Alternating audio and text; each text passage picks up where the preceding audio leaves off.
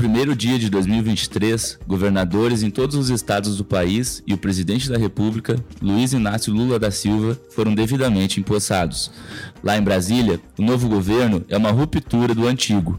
Com a promessa de reconstruir o Brasil, fortalecer a democracia e as relações harmoniosas entre os três poderes, Lula promete ser a antítese de seu antecessor, Jair Bolsonaro. Enquanto isso, aqui no Rio Grande do Sul, Eduardo Leite, pela primeira vez na história do estado desde a redemocratização, ocupará novamente o Palácio Piratini. Com as contas do estado relativamente equilibradas, Leite promete um novo norte para sua gestão, a educação. O episódio de hoje do Converso Humanista vai conversar com a editora de política do Correio do Povo, Maureen Xavier, sobre as expectativas para os próximos governos aqui no estado e lá em Brasília e como a cobertura jornalística se desenrola nessa conjuntura. Eu sou Flávia Simões e eu sou Andrei Arnett.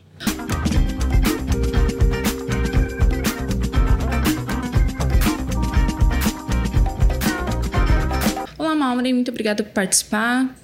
Olá, Flávia. Olá, Andrei. Obrigada pelo convite. Maureen, lá em Brasília, é diferente do que aconteceu aqui no estado, é um governo completamente diferente do que está saindo e que promete, inclusive, uma relação mais amistosa com a imprensa. Até porque nós vimos nos últimos quatro anos uh, momentos de tensão, digamos assim, entre o Palácio do Planalto e os jornalistas. Te pergunto, o que deve mudar e o que já mudou na cobertura política nacional? Eu acho que tu apresentou bem a situação. Acho que vai mudar tudo, na verdade. Não sei se tudo seria o melhor termo, mas vai mudar bastante coisa. Eu acho que tinha uma característica muito específica de manifestações feitas pelo próprio ex-presidente da República, Jair Bolsonaro, em relação à atuação da imprensa e da imprensa de uma maneira geral. Né? Uh, se fossem aqueles grupos que estivessem, abre aspas, mais alinhados uh, com as suas manifestações, tinham certos privilégios ou tinham certas vantagens, enquanto que outros não. E eu acho que isso fica bem, uh, bem es especificado uh, na existência dos chamados cercadinhos e da claque. Né? Foram dois termos, ou foram duas uh, tipos de condutas que a gente viu ao longo de quatro anos da gestão anterior.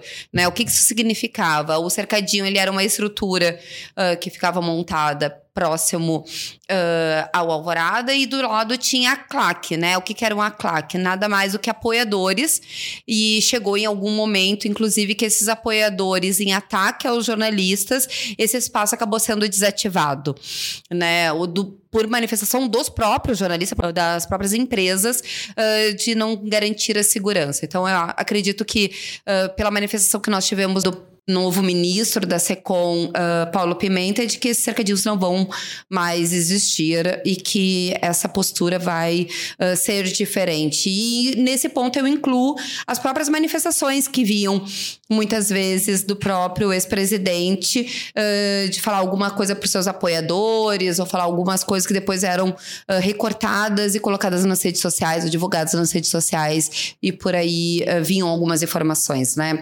a gente tem uma uma mudança na comunicação política, que é de os governantes falarem Uh, pelas suas redes sociais. Então, isso é uma coisa que vai aumentar. A questão é como que isso vai ser calibrado com a conversa com os jornalistas. Porque com os jornalistas tu tem o contraponto, tu tem os questionamentos, que quando você grava um videozinho ou uma manifestação, não tem, né? Então, sobre essa questão do cercadinho, é, em setembro de 2022, a Folha publicou uma matéria sobre um publicitário que teria sido pago para fazer perguntas ensaiadas para o ex-presidente Jair Bolsonaro. Então, com o novo governo, práticas como esse, como esse teatro do cercadinho e a pressão dos apoiadores durante as coletivas de imprensa, então elas tendem a desaparecer. Eu acredito que sim. Até por uma questão de que, assim, presença de apoiadores, uh, muitas vezes em locais onde uh, o presidente ou o próprio governador uh, fazem seus atos, é normal. Né? A questão é como que isso interfere. A gente teve algumas experiências, por exemplo, na questão nacional, obviamente, de coberturas que o áudio que tu tentava gravar, ou quando tu fazia uma pergunta, ou quando algum jornalista fazia uma pergunta, tinha problema de captação de áudio, até de entendimento por causa disso. Uh, essa, esse modelo, né, de tu trazer pessoas para interferir, acho que também já faz um pouco dessa, par, dessa parte de não seria manipulação, mas seria de direcionamento uh, da comunicação e da manifestação. Por quê? Porque o jornalista de uma empresa, uh, a gente tem que partir do pressuposto de que ele tem autonomia para perguntar o que ele quiser. Né? A gente teve algumas situações em que o próprio ex-presidente se manifestou no sentido de não responder e ainda ofender. Né? Vamos usar esse termo alguns diriam rebater, né? Mas assim, a nossa, como jornalista, é de perguntar e das autoridades de responder ou dizer que não quer responder, né? Também vamos convir. Mas uh, acho que essa estrutura que tu tinha de tentar direcionar, ela deve diminuir. A presença de apoiadores, acredito que vai ser uma coisa que vai permanecer. Mauro, enquanto isso, aqui no estado, o projeto de governo ele deve continuar o mesmo. Entretanto, o governador Eduardo Leite, diferente de quatro anos atrás, ele alcançou uma projeção mais nacional, digamos assim. Uh, após a tentativa de correr ao Palácio do Planalto, depois de disputar as prévias ali com o, ex-governador de São Paulo, uh, João Dória, e agora uh, até assumindo a presidência do PSDB nacional. Nesse sentido, tu acredita que algo deve mudar em relação ao primeiro mandato no dia a dia de quem cobre o Palácio Piratini? Eu acho que a gente vai ter que ver como é que serão os próximos meses, mais especificamente. Por quê? Acho que é bem interessante a gente pensar uh, a comunicação do governo institucional dentro desse guarda-chuva político, de contexto político. Uh, em 2000 2019, quando Leite assumiu uh, o governo do estado, ele tinha algumas questões. Por exemplo, ele queria promover umas uh, reformas né, bem impactantes, então ele precisava da cobertura. Uh, e ele sempre abriu, né? A gente teve alguns encontros de coletivas de imprensa para detalhar projetos. Isso foi uma constante no primeiro governo. A gente vai ter uma mudança no segundo ano de governo impactado pela pandemia, né? E eu acho que em alguns momentos uh, o governador soube lidar muito bem com isso a seu favor, tá? E quando eu digo isso, eu digo por quê? Uh, ele criou ambientes, ele fazia lives, teve momentos que ele fazia lives praticamente diárias diárias para falar sobre medidas, para falar sobre coisas que estavam acontecendo. Então ele acabou, digamos, sendo o protagonista da comunicação nesse momento, ocupando um espaço que inclusive outras autoridades não estavam ocupando naquele momento. Esse fato de abrir diretamente um canal de comunicação, uh, de uma certa maneira, facilita, mas também cria um ambiente controlado, uh, na minha opinião, porque a gente, tu fica ali na dependência de que o, ele, o entrevistado vai te responder o que ele quer e tu não vai poder rebater, por exemplo, né? O que se a gente for pensar e para quem está nos ouvindo conseguir compreender um pouco melhor, se tu tá numa coletiva de imprensa presencial em que tá todo mundo ali perto, tu tem uma possibilidade muito maior de fazer uma contra-réplica ou de tu pegar um gancho daquilo que o entrevistado tá falando e rebater ou querer aprofundar um pouco mais. O que muitas vezes em coberturas online isso fica muito mais difícil quando não é uma entrevista exclusiva, quando é uma coletiva né? Tem o primeiro, passa para o segundo, uh, para a segunda questão, e às vezes podem ficar alguns vácuos. Uh, o governador Eduardo Leite, acho que a gente pode também trazer uma outra consideração. Não gostaria muito de dizer que é por causa da idade, né? Porque isso seria. Uh, criar talvez uma possível discriminação. Mas ele sempre soube usar muito bem as redes sociais a seu favor, né? E o que a gente viu isso muito bem, inclusive durante a campanha, né? Então eu acho que esse vai ser um ponto que ele vai continuar explorando a seu favor durante o governo. Uh, porém, eu também acho que a gente vai ter uma presença cada vez maior dele em coberturas nacionais, né? Ele tentando, ele dando entrevista para veículos uh, nacionais e também ele se manifestando sobre outros temas que não sejam só temas de governo em função do PSDB, da presidência que ele deve assumir agora em fevereiro. Então, eu acho que vai ter algumas mudanças nesse sentido dele também estar presente nesse debate nacional, que eu acho que também é um interesse dele. Né? A gente tem que levar em consideração que ele concorreu à reeleição aqui no estado uh, no seu ponto de vista de discurso contrariado que ele não era a favor da, da reeleição, mas dentro de um conjunto e de um projeto maior que ele mesmo diz que ele estava inserido, uh, o levou a concorrer à reeleição. Mas agora ele tem que pensar no próximo passo. E o próximo passo, o que tudo indica, é 2026, quando a gente vai ter a disputa presidencial novamente.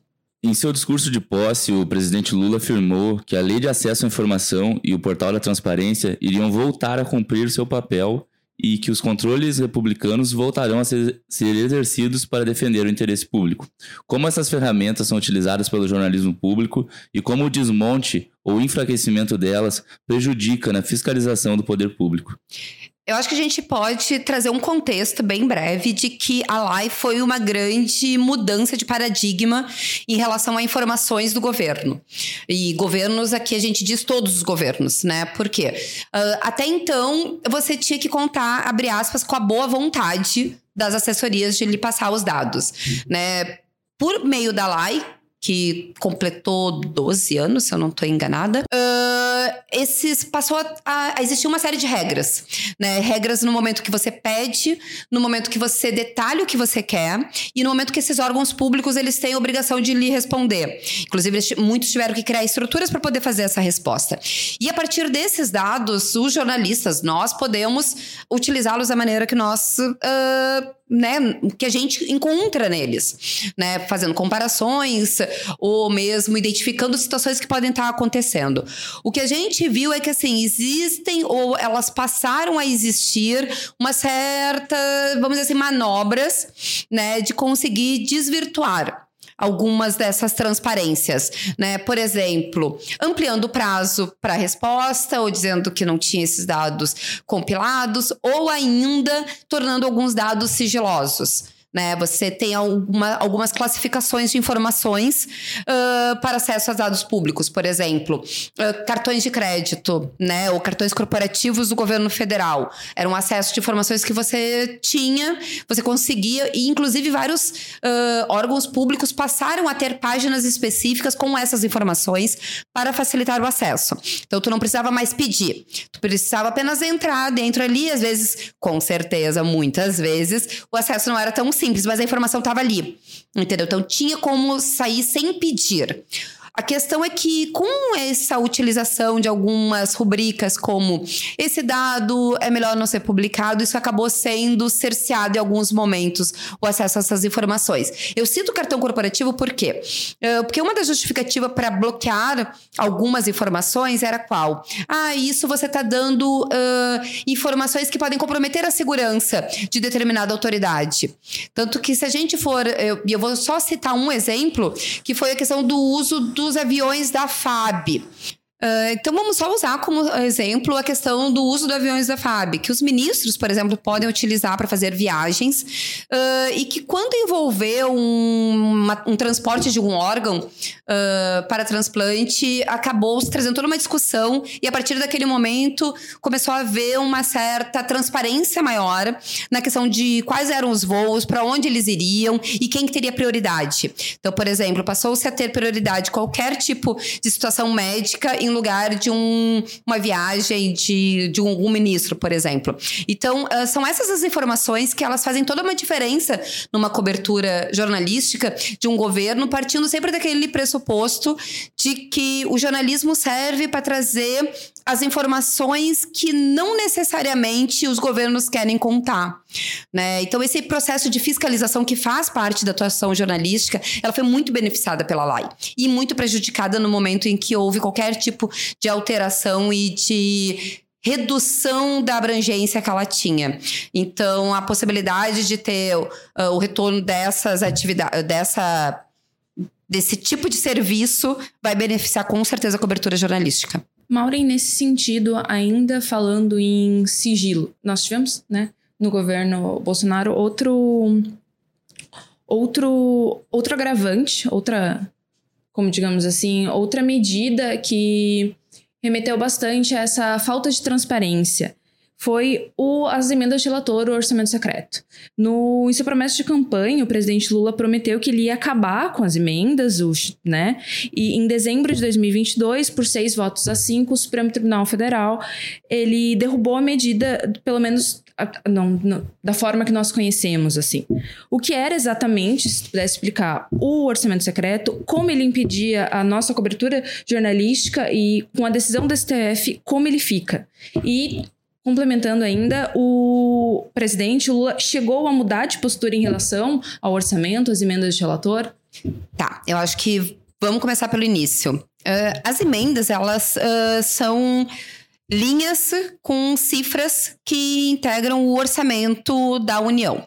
O orçamento da União, diferente né, nesse ponto de alguns, uh, de algumas outras esferas, boa parte do Congresso né? Na verdade, todo o Congresso ela tem direito a um valor X de emendas.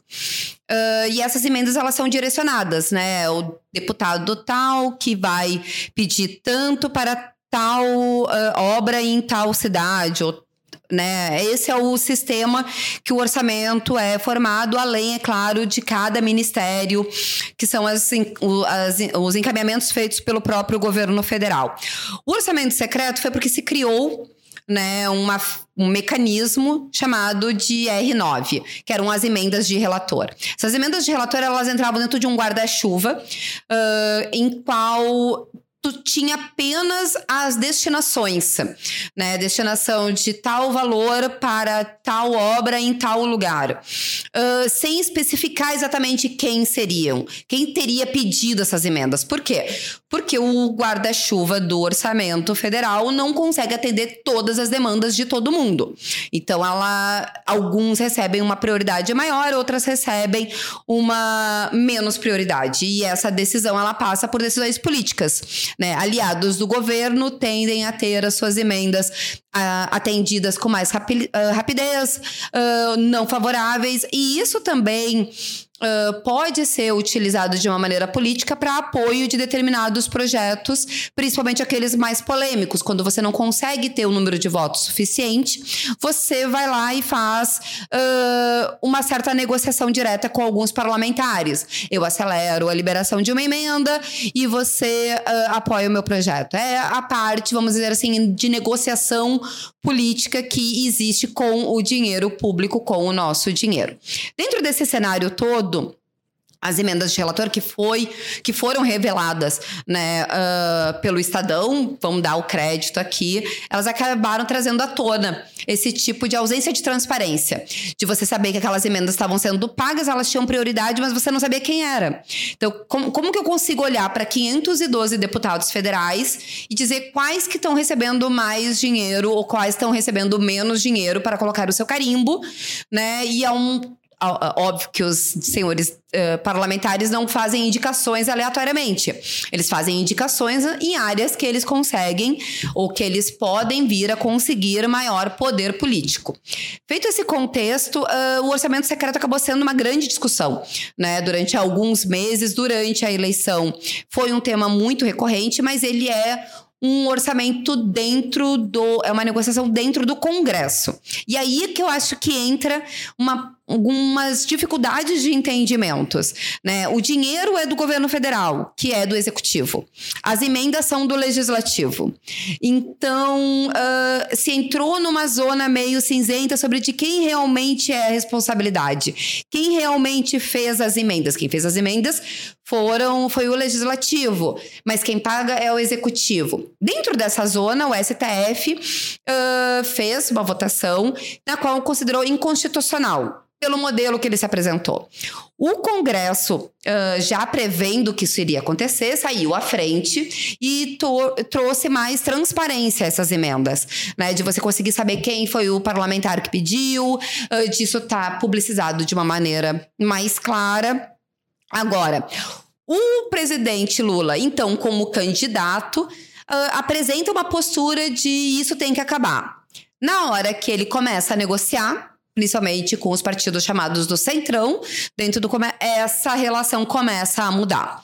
Então, talvez não tenha que ser extinto totalmente, talvez tenha que surgir uma nova medida.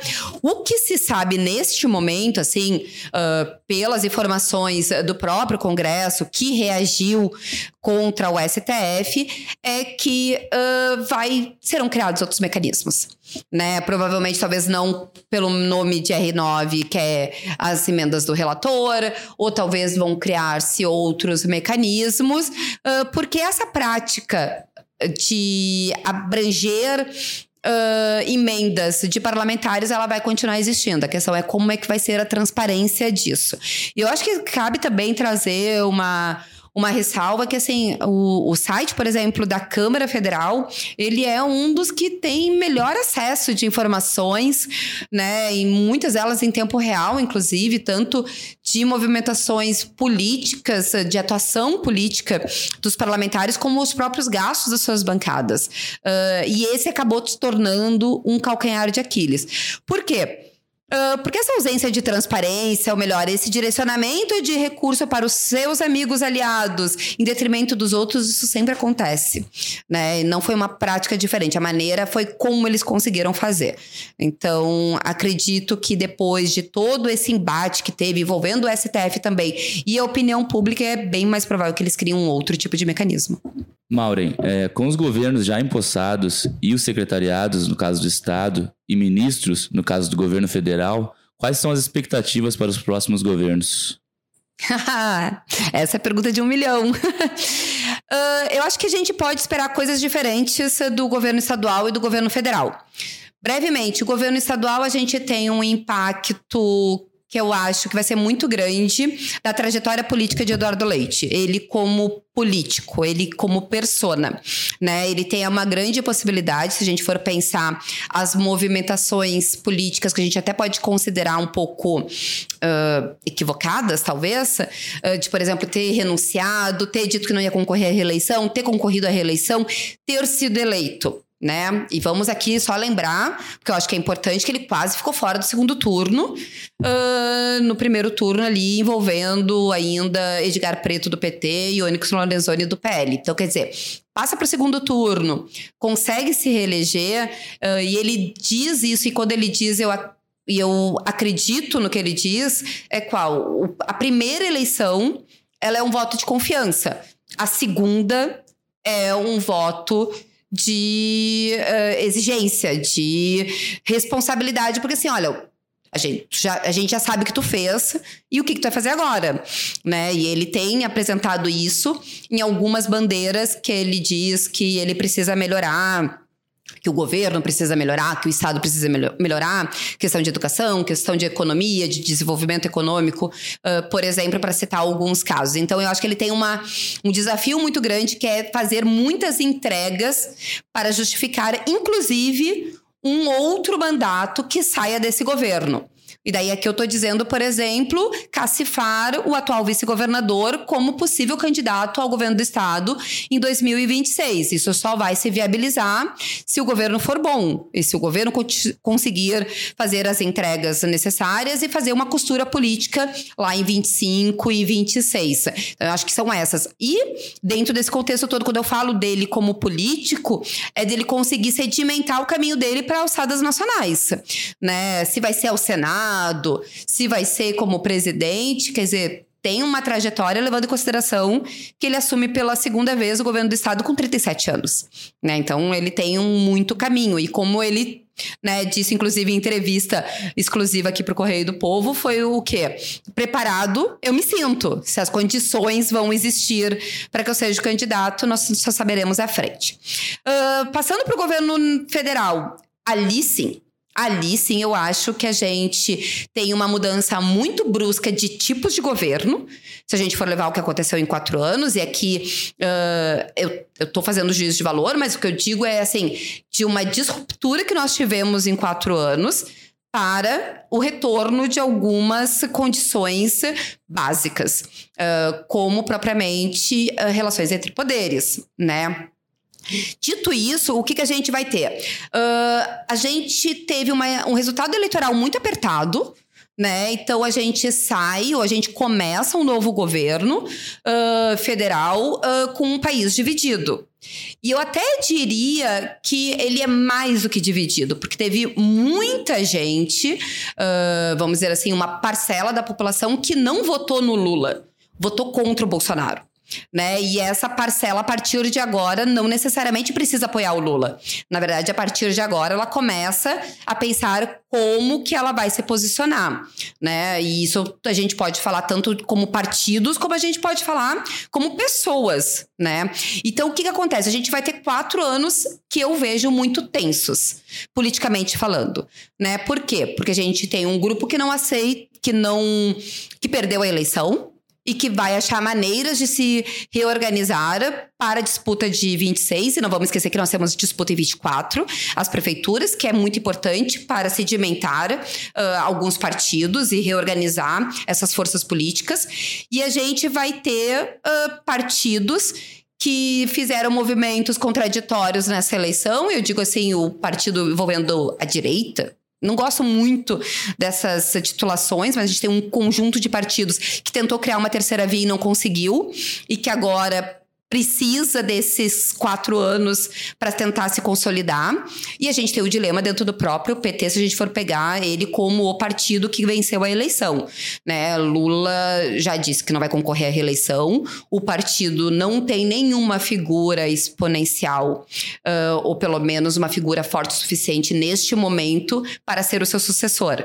Ele vai conseguir fazer, por exemplo, o que ele fez com a Dilma nos seus dois primeiros mandatos, que é construir e apresentar o seu sucessor não sabemos. Né? Por isso que eu digo que ali é uma grande incógnita e embates eu acho que não vão faltar no âmbito nacional. Perfeito, Maureen. Muito obrigada pela participação. Volte sempre. Agradeço o convite e até a próxima. Tchau, tchau.